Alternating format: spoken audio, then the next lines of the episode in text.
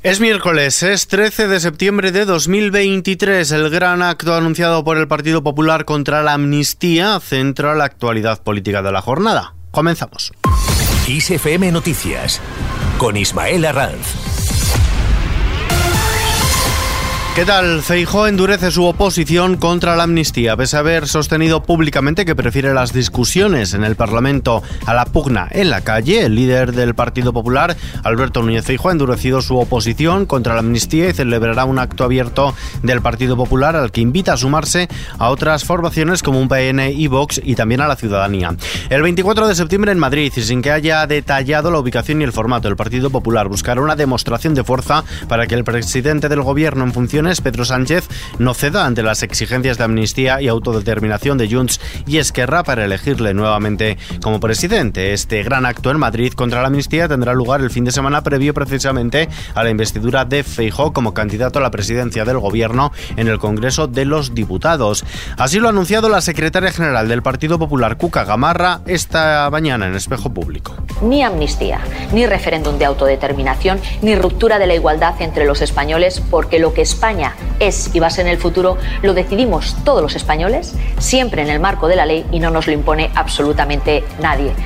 Según Gamarra, el objetivo es que la ciudadanía pueda mostrar su rechazo a una posible ley de amnistía al procés. Y tras este anuncio, el portavoz del PSOE en el Congreso, Pachi López, ha acusado al líder del Partido Popular, Alberto Núñez Feijóo, de limitarse a obedecer a Aznar, Ayuso y compañía buscando la confrontación. Por su parte, la líder de Sumar y vicepresidenta segunda del Gobierno en funciones, Yolanda Díaz, ha remetido contra el candidato de los populares, Alberto Núñez Feijóo, a quien ha considerado un gran aprendiz de Trump y le ha acusado de estar preparando una dinámica destituyente con el objetivo de tumbar un gobierno de coalición no nato. Una manifestación que supongo que será para llenar su vacío porque en este tiempo el Partido Popular ha demostrado que está absolutamente vacío, vacío de contenido, vacío de propuestas, vacío de liderazgo y lo que es peor, vacío de un proyecto para, para España. Feijó es un gran aprendiz de Trump. Esa misión moderada, eh, pretendida en el conjunto de España, nunca fue cierta. Estamos viendo al Feijó real. Por cierto, que según matizan desde Genova, el líder del Partido Popular, Alberto Núñez Hijo, planificó este acto antes de que el expresidente José María Aznar llamase este martes a una movilización cívica y a un basta ya como el que hubo contra ETA. Aunque lo cierto también es que continúan las voces discrepantes contra una hipotética amnistía dentro del propio Partido Socialista. El presidente de Castilla-La Mancha, Emiliano García Paje, ha recordado hoy que el PSOE se presentó a las pasadas elecciones generales del 23 de julio, dejando claro que la amnistía de los implicados en el procés no cabía en la Constitución y ha pedido a su partido que lo aclare, que no se alimente de la ambigüedad y que diga si alguien tiene ahora otra idea.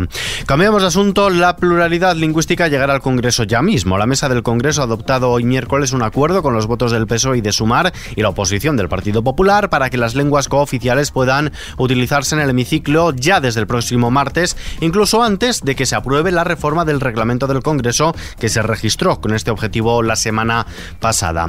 Más cosas, España se acerca al medio millón de donantes de médula. El registro español de donantes de médula ósea RedMod ya tiene 480.000 nombres inscritos, a los que se añaden las 62.409 unidades de sangre de cordón umbilical almacenadas, el 8% de las guardadas a nivel mundial, lo que sitúa a nuestro país en el tercer puesto global tras Estados Unidos y Taiwán. Son los datos que han ofrecido desde la Organización Nacional de Trasplantes hoy en un acto organizado con motivo del Día Mundial del Donante de Médula Ósea que se celebra cada año el tercer sábado de septiembre. Por cierto, los chicos dan mejores resultados en los trasplantes de este tipo, pero solo representan un tercio de los donantes. España necesita varones sanos de entre 18 y 40 años. José Miñones, ministro de Sanidad en funciones, anunció una campaña en este sentido.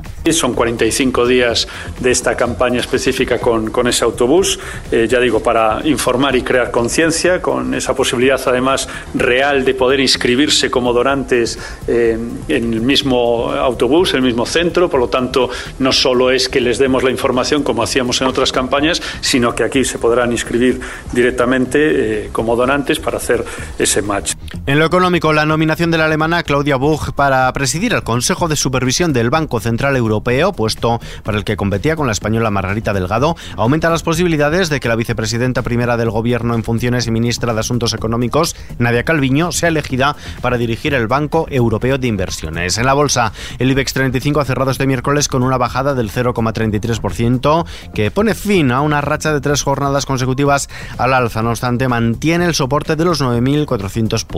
El principal índice de valores español finaliza la sesión en los 9.424 enteros en una jornada con resultados variados a lo largo del parque. La peor parte se la lleva AENA, que cede algo más de 3 puntos porcentuales, mientras que Solaria se dispara al alza con una subida de algo más del 5%, del 5,23% concretamente. El euro se cambia por un dólar con 7 centavos. Vistazo ahora a la previsión del tiempo. En los próximos días, especialmente el viernes, las lluvias y tormentas se extenderán en la mayor parte del país, siendo localmente fuertes en algunas zonas. De momento, mañana jueves, en el área mediterránea y Pirineo se prevén chubascos y tormentas que pueden ser localmente fuertes en el nordeste de Cataluña, Levante, Baleares, Ibérica Oriental, sur de la meseta e interior este de Andalucía. De forma más débil y dispersa son probables en otras zonas del centro y del sur y aisladamente en el suroeste y cordillera cantábrica. Mientras en Melilla y área del estrecho pueden darse chubascos ocasionales. En Canarias se registrarán intervalos nubosos con lluvias y posibilidad de algunos chubascos más probables en las islas montañosas. Las temperaturas tendrán pocos cambios. Y terminamos.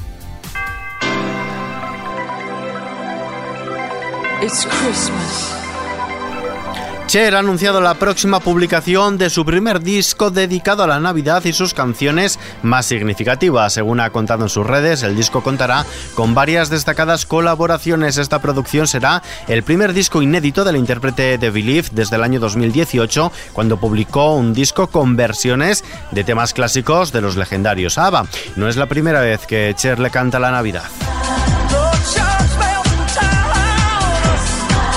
Con esta noticia que por cierto está ampliada en nuestra web xfm.es, nos despedimos por hoy. Información como siempre actualizada cada hora en los boletines de XFM y contextualizada junto a los audios del día aquí en nuevas ediciones de nuestro podcast XFM Noticias. JL García en la realización. Un saludo de Ismael Arranz. Hasta mañana.